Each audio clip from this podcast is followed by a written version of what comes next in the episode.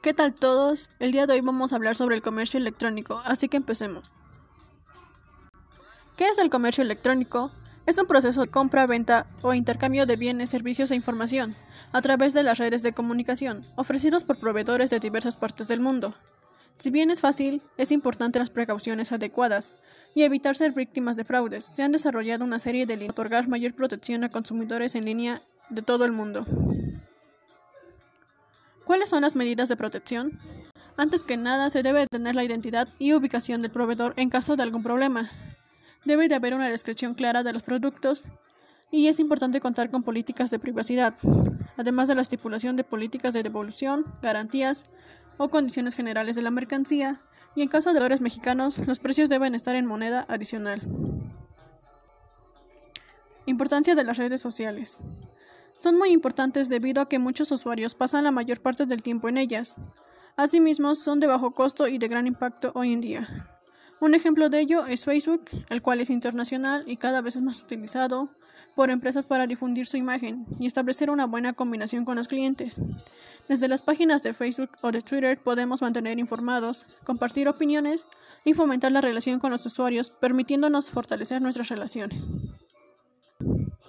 Mecanismos para ofrecer un producto vía telefónica y electrónica.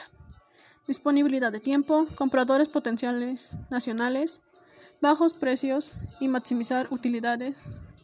Acceso directos a mercados fuera de su localización actual, mayor tráfico que en una tienda física y de ventas tradicionales a Internet, presenta un crecimiento promedio de 100% de ingresos totales. El día de hoy vamos a hablar sobre el comercio electrónico.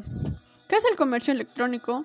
Es un proceso de compra, venta o intercambio de bienes, servicios e información a través de las redes de comunicación ofrecidos por proveedores de diversas partes del mundo.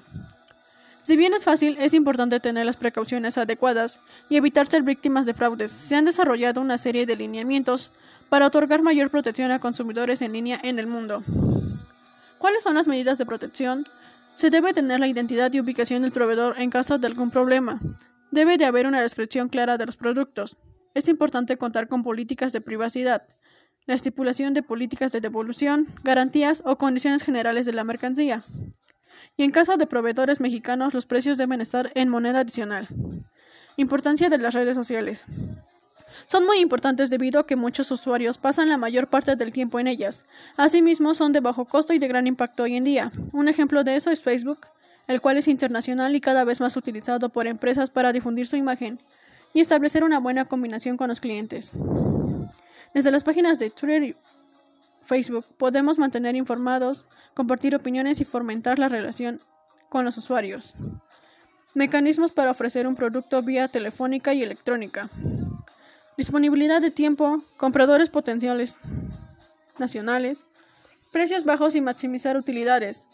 Acceso directo a mercados fuera de su localización actual, mayor tráfico que en una tienda física, y de ventas tradicionales a ventas de Internet, presenta un crecimiento promedio de 100% de ingresos totales.